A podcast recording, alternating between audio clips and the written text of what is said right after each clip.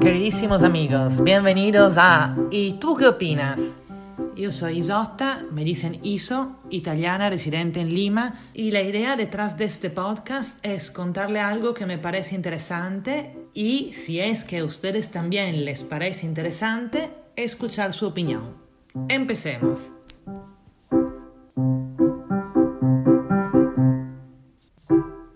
Entonces, mis queridos, la pregunta de la historia de hoy, la pregunta que yo le veo es, ¿qué tiene que hacer alguien para hacerse perdonar?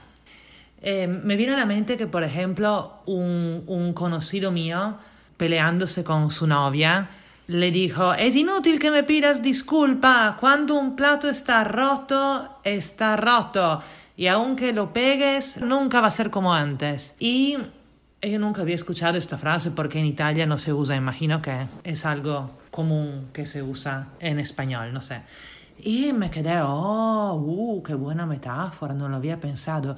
Pero después me fui de vacaciones a Japón y descubrí que una parte importantísima del arte japonesa son esos platos que se han roto y lo pegan con, um, con un pegamento de oro, una cosa así.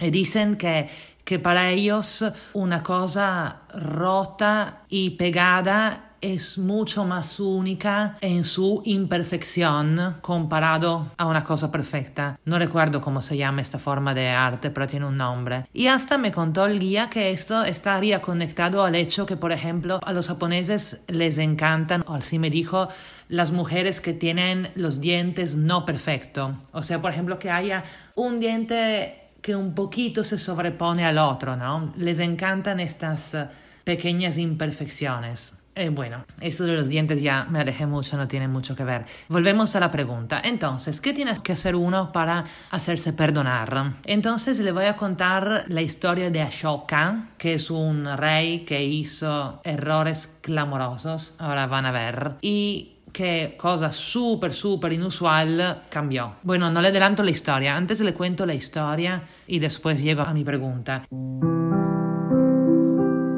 Entonces, este Ashoka el Grande era un rey de la India que vivió en el año 261 a.C. Dicen los cuentos que para llegar al poder, Ashoka tuvo que matar a 99 de sus 100 hermanos. También cuentan que para elegir un ministro, Ashoka lo sometía a una prueba de lealtad y si no la pasaba, lo ejecutaba. Buen sistema. Solo que terminó así ejecutando a 500 ministros. Este Ashoka era rey de una enorme parte de la India, casi toda la India y hasta más allá, porque su abuelo, que tenía un hombre que tendría que reencarnarme en la India para decírselo, había conquistado esta cantidad enorme de, tierras, mientras que su papá no, no, hacía mucho aparte que estar en el harem y, y procrear.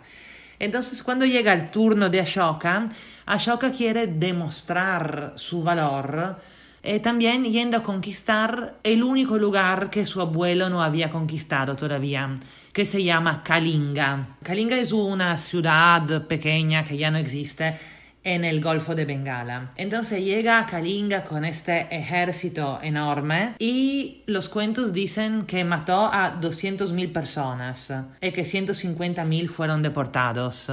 Y bueno, los números de los antiguos son siempre inexactos. Bueno, si, si son inexactos los números ahora de los modernos, imagínense los de ese entonces.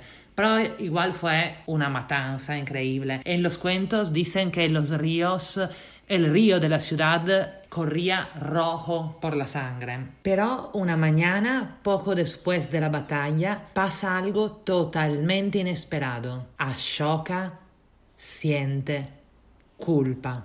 Ahora, a lo mejor a ustedes no le parece nada raro, ¿no? Que alguien sienta culpa después de matar a 200.000 personas. Pero en verdad en los cuentos de los emperadores y de los reyes de la historia esto es muy, muy, muy inusual. O sea, si piensan Alejandro Magno, que había vivido menos de 100 años antes, estaba feliz como lombriz con sus conquistas, de lo que cuentan. O César, unos 200 años después, en su genocidio de los galos, nunca se supo de que haya probado culpa. ¿Y cómo sabemos que Ashoka sí sintió culpa? Porque hizo erigir en 30 lugares súper concurridos de toda la India 30 estelas que decían yo Ashoka, querido por los dioses, siento remordimiento por lo que he hecho a los habitantes de Kalinga. O sea, se dan cuenta, 30 estelas por toda la India. Las estelas, saben las estelas, ¿no? Lo que son. O sea, normalmente los, em, los emperadores ponen estelas para explicarle al mundo qué genios que son. No para decirle al mundo, ups, la c y me doy cuenta, sorry. Y ahora llega el momento, darán. ¿Y tú qué opinas? porque la idea es hablar juntos de temas interesantes. Mi pregunta es, si Saddam Hussein improvisamente le hubiera dicho al mundo que estaba arrepentido, ¿cuál hubiera sido la reacción correcta? O más simplemente si lo dijera ahora uno de los varios políticos corruptos, o Maduro, por ejemplo. Y bueno, me cuentan qué opinan y la idea sería después en otro podcast hablar de sus opiniones. Por ahora, como no creo que haya miles de personas escuchando esto, mándenme su opinión por WhatsApp o Facebook o Instagram. Los quiero mucho, que tengan un lindísimo día y muchísimos besos.